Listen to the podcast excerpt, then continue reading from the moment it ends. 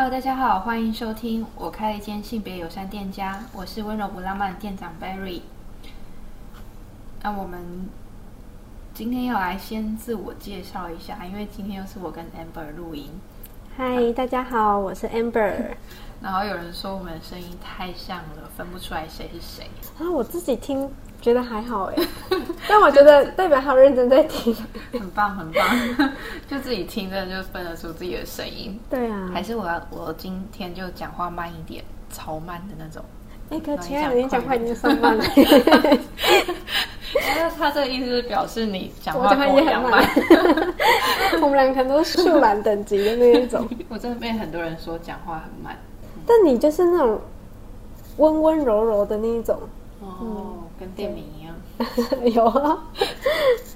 那我们要详细的自我介绍吗？还是这样就好？详细的自我介绍吗？例例如，我们要放我们的身高体重之类的。身高体重，大家就可以有个画面，有个想象，然后听到声音的时候就可以跟人做连接。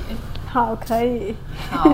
那我先开始，我叫 Berry，我身高一百六，体重五十五，然后正值在温柔不浪漫当 bartender。好，没有，我没有想到 Berry 真的直接抱起这个体重。你可以跟报体重，可以报报其他东西，让人家有记忆点的东西。好结果会不会大家来都说，哎、欸，店长，原来你体重五十五公斤？好好成熟，好可爱。好，那大家好，我是 Amber，然后我的身高呢是一百五十公分，对，就是跟店长有些差距，应该可以自己想象一下。然后体重就保留一下，然后还有什么？兴趣呢？兴趣哦，兴趣的话，我觉得我是一个蛮能动能静的人，就是我很喜欢一些户外，比如上山下海的一些冒险，但我也很喜欢就是呃阅读啊、看电影这一类，蛮静态。然后哦，我最近觉得那个冥想很不错，就推荐大家可以。哦，所以你会听音乐那种？对，就是我呃我会听一些。冥想的引导，然后我觉得这件事情帮助我在，比如说工作上啊，或者是生活有一些情绪或压力的时候排解蛮多的。嗯，那你会去做那个颂钵吗？我目前参加过一次而已，对，但目前没有特别深入去了解。但我自己蛮有兴趣一些，比如说像是阿卡西啊，或者是西塔那类的，嗯，卡牌，对，卡牌类的。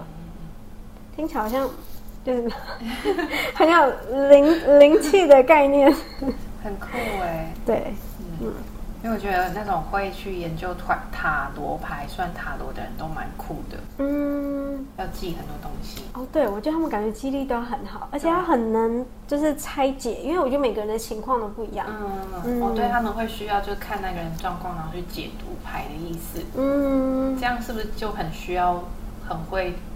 读对方的那种，我觉得是很会察言观色，哦、是吗？嗯、但是因为我觉得像塔罗跟我目前遇到其他一些卡牌，他们好像方式不一样。就是塔罗好像比较偏向科学那种系统系统性的一些，嗯，你是说就是看那个心那个肢体动作去解读？那他可能主要是看一些卡牌的。我记得大家好像有说过，它是统计学类的，嗯，嗯，但我有点忘记了。然后可能其他像是灵性层面的，好像是说你的直觉力，就是你一些原始的能力，可以去了解，像宠物沟通这样的概念。哦，嗯，懂。那我需要介绍我的兴趣吗？好像可以，可以介绍一下，然后到时候你再看那个长短。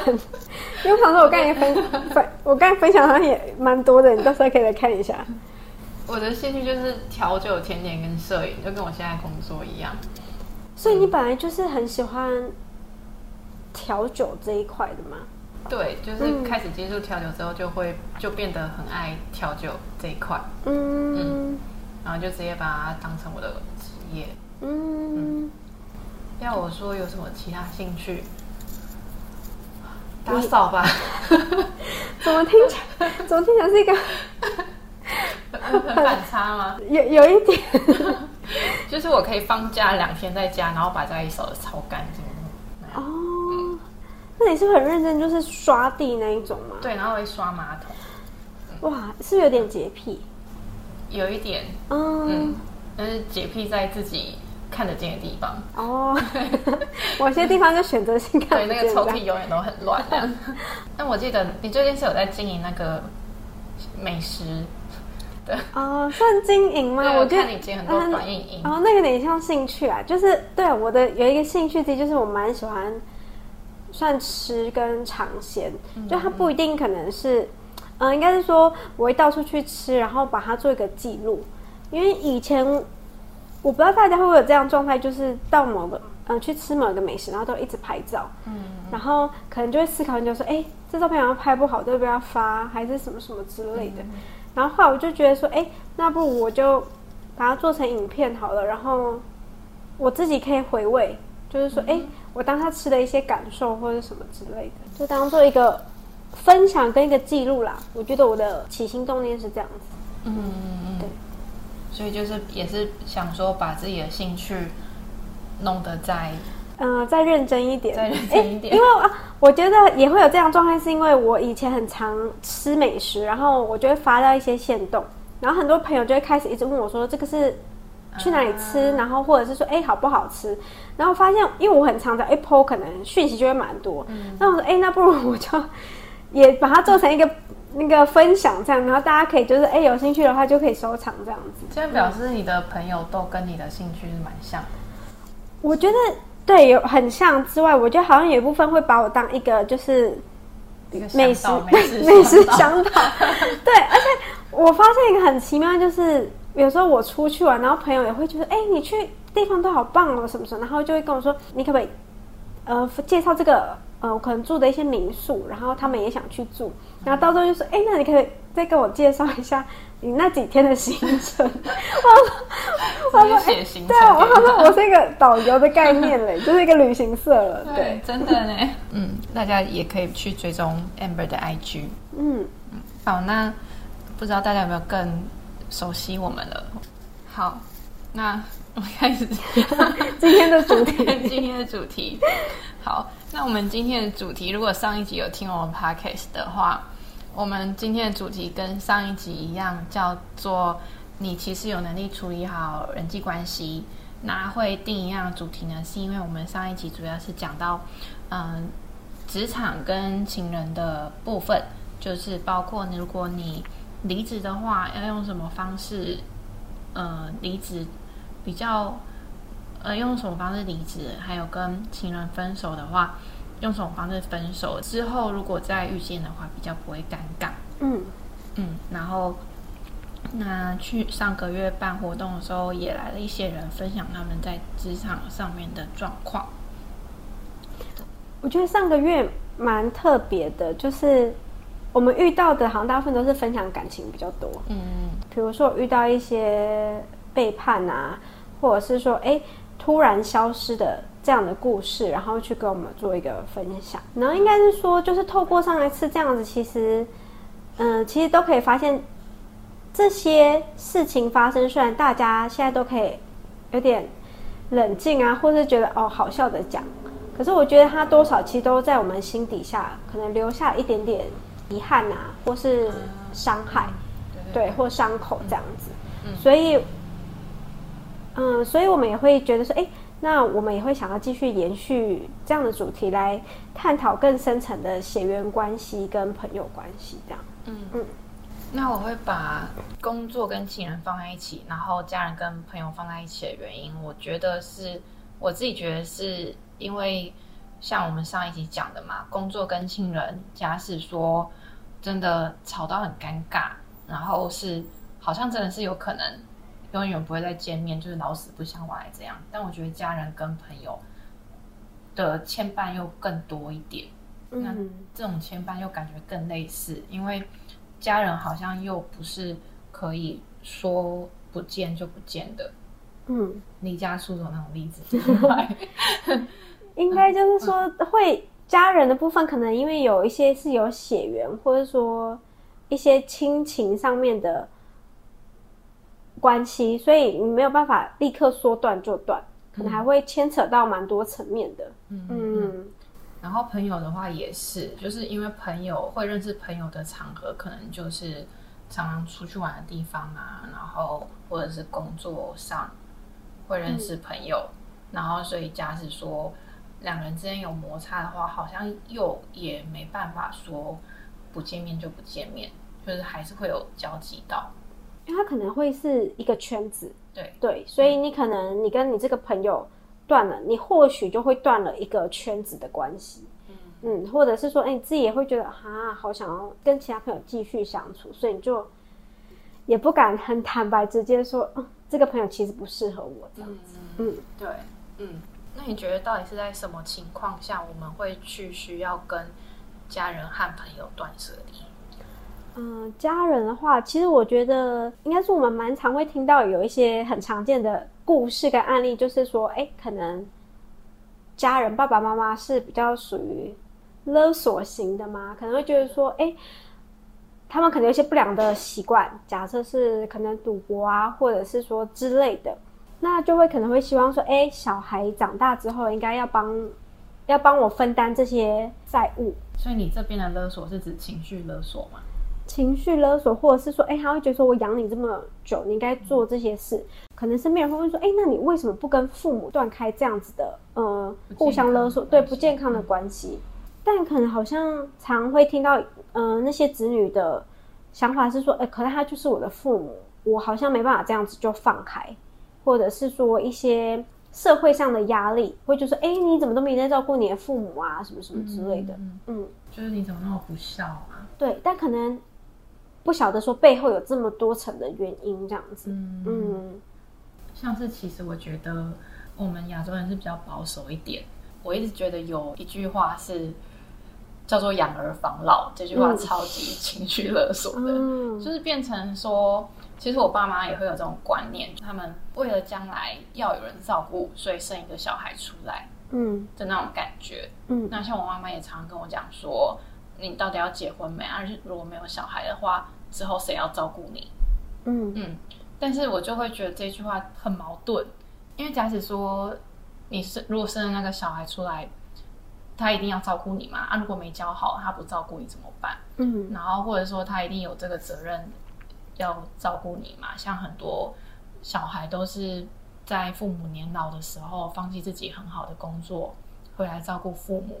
嗯，那其实，嗯、呃。说这个对小孩不公平，也不是对家人，也不是，就是会感觉家人放了太多期待在这个小孩身上。可能他一出生，他被期待的不是说哦，因为我爱你，所以我希望你快乐，而是啊，你记得以后要养我。然后可能在长大过程中就说啊，你这样子都不念书，怎么长大怎么好工作？但好工作好像又只是为了要养自己的家人，让这这个家以后将来有好生活。对对对，嗯，就可能。可能他们没有办法做到这个地步，没有办法读书，所以就很期待小孩去考很好的大学，嗯，然后将来回来回报这个家庭，嗯嗯。那我觉得其实，如果那个小孩真的很愿意做这件事情，而且他在这个状况底下感觉到快乐的话，是 OK 的，嗯。但是也就是有蛮多家庭是父母对孩子的期待太高。嗯，把自己的期待整个都丢在那孩子身上，给小孩子压力，嗯，然后变得变得这个家的状态其实已经已经有点不太健康了，嗯，嗯，就这样的关系其实算蛮紧绷的，嗯，嗯，这应该是大部分的人都会遇到的状况吧？我觉得是哎、欸，对啊，你要就想一想，真的好像很少数的人才会。才会不是不背着父母的期待长大的，尤其是在台湾。对，就算可能不用到养儿防老，但很多父母可能在要你选一些工作、选一些选伴侣的时候，他们的考量点可能也不是从你开不开心或适不适合出发。对，可能很多时候都是觉得你这样才能赚到钱，对，你这样子名声头衔才会好。对。但这部分会不会其实是满足于他们自己内心的面子问题？嗯、对对，尤其是 尤其是另外一半，我看我们店长 很很很有感受，对，他点头如捣蒜。而且我觉得，尤其是那个另外一半部分，嗯，嗯，反正就工作跟另一半父母会放最大的期待，就是我希望你将来做什么，我希望你将来跟怎么样的人在一起。嗯，就哦，我不喜欢你这现在这男朋友。嗯，而且而且应该是我我不晓得其他人是不是啊，但是像像我爸妈，他们可能就是哦，你高中好好读书不能交男朋友，然后你大学好好读书不能交男朋友。然后你出社会了啊，你该找个人嫁了。等一下我都还没交往嘞，这流程好怪哦。对，但是就是应该是，就是我们这一辈会遇到的爸妈会有的状况。嗯，嗯对对。但这时候你说你要跟家人断舍离嘛？但那个感情牵绊好像又不太允许你就这么轻易，就是说不听就不听，嗯的感觉。嗯嗯。这块是比较沉重的啦。对，那朋友呢？朋友的话，嗯，其实我觉得朋友这一点要断舍离也是，嗯，有一点困难。嗯，可能因为同一个圈子，或者是说哦，求学时段我们最容易会认识朋友这样子。嗯、然后，可能有时候因为假设在求学生认识的朋友，可能出了社会，因为大家可能的职业啊，或者是说生活圈开始不一样之后。可能就会开始觉得说，哎，这个朋友究竟，嗯、呃，适不适合我？但这适不适合我，觉得不是来自于说，哦，我看不起或是讨厌，而是说你们可能在一起出去之后，你们的聊天内容、话题好像已经不太一样，或者说，哎，你们频率也有点，嗯、呃，对不上了这样子。那其实双方好像变成只是说，哦，因为我们是朋友，所以就该。定时出去、定时聚会的一个形式，这样。那像我自己的话，我会觉得说，朋友断舍离，我可以分享就是说，嗯，我跟我一个大学的好朋友，然后其实我们感情一直都蛮好的。在我们认识的时候，其实我一直都是属于那种朋友都讲什么都可以，都 OK。我对朋友的包容性算蛮高的。然后，诶，我那个好朋友他就会觉得，诶，开玩笑都没有问题。然后所以他就他们就比较容易就是很常开玩笑啊，然后可能因为我蛮多朋友都是异性恋，嗯、所以他们可能会就是开一些你知道同志的玩笑之类的。例如说，我蛮好奇的。假设啦，哦，我我记得有一次我们毕业旅行去那个东京的一个古着店，然后那时候好像看到有一些类似情趣用品还是什么的，然后他们可能就会找哎，amber amber，你来看一下，哎，你们会用这个吗？或者是？但有一些方式让，然后或者是问说，哎，你觉得女女生，嗯、呃，跟女生接吻跟男生接吻有什么不一样？哦，对，就是会一些比较之类的。嗯，我我觉得是更激烈的，更激烈，对对对。所以你现在也是委婉的。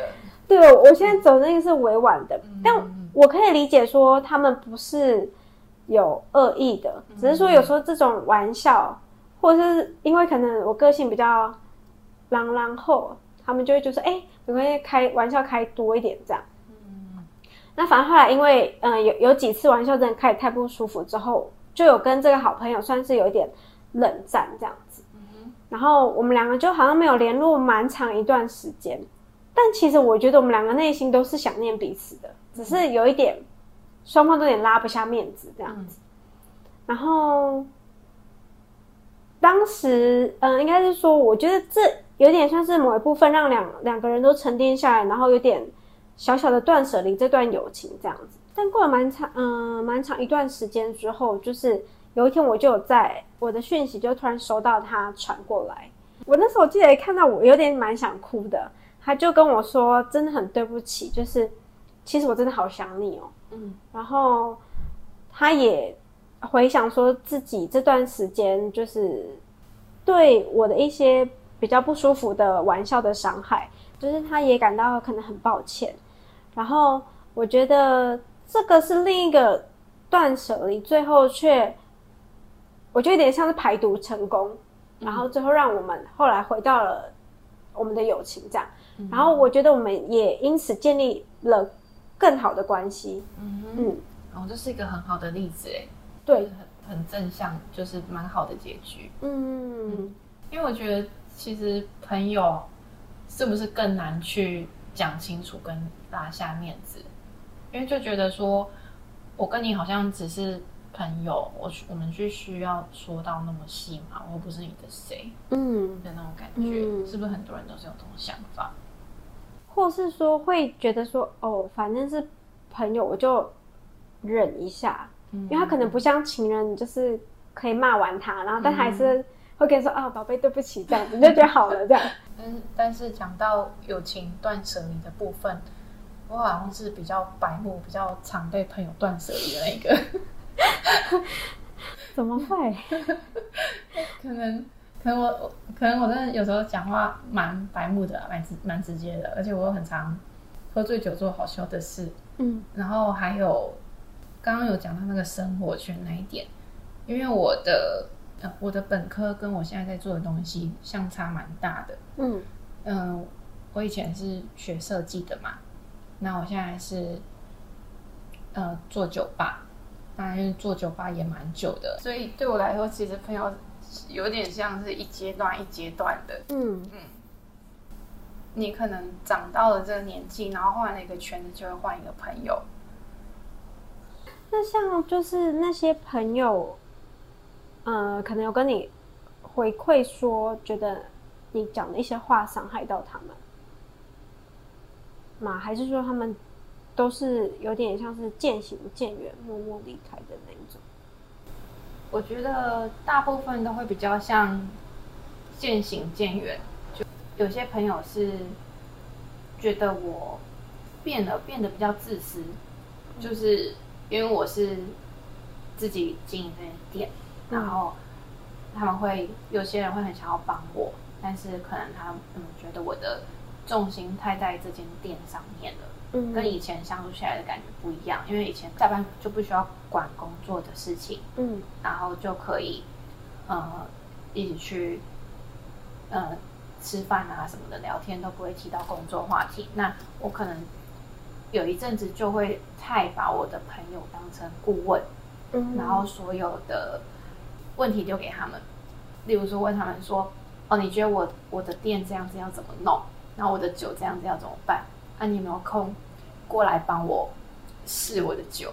嗯，这个状况会反而给我的朋友太大的压力，然后以至于、嗯、以至于他们就跟我渐行渐远。哦，嗯、就有可能有可能是说，哎，好像你找我都是有一个目的性，对对对，对，对，不是说单纯就是说，哎，你今天你最近好吗？然后听他们讲讲他们的事情，这样子。对，嗯嗯。但我觉得好像。自己开店创业，有时候也会遇到这样子的，有点像是困境里面啦。嗯，嗯，应该是说我们人在嗯、呃、有困难或有问题的时候，可能第一个都是想到是朋友，看能不能询问啊，或获得解答。但可能久了之后，朋友会觉得说：“哎、欸，你好像都只在意这件事情，那你有没有在意我或者什么之类的？”嗯，哦，对，你这样讲，我才讲。发现自己的问题在哪？突然间心理咨商了，有需要可以，有需要就是对，对这个月可以来聊聊哦。对对对，这就是应该是我的问题，就是我开始慢慢的见朋友会有目的性，嗯，然后以至于他们对我断舍离。嗯嗯，其实每个阶段都会有不同的朋友，然后我觉得断舍离也不一定是一件坏事，嗯，就是可能。以朋友来说的话，有时候我们因为生活圈或工作圈的改变，我们一定也会找到志同道合的朋友，这样子，或是呃，人家常说道不同不相为谋。那每个人透过把自己的生活圈做个断舍离，其实也是帮助自己可以一直前进，然后去找到自己更舒服的生活方式，这样子，嗯。嗯关于家庭跟朋友的断舍离，如果你有其他想法，或者是你也认同我们的想法，然后你也有故事想跟我们大家分享的话，这个月的十四号晚上八点，也都欢迎来跟我们聊聊。十月十四号刚好是礼拜六，然后也是我们第一次在礼拜六办这个聊聊小聚的活动，所以如果有空就来参加吧，来分享自己的故事，或是听别人的故事。然后礼拜六晚上喝点酒，有人陪也不错。那我们这一集就到这边。拜拜，感谢大家，十四号见喽，拜拜。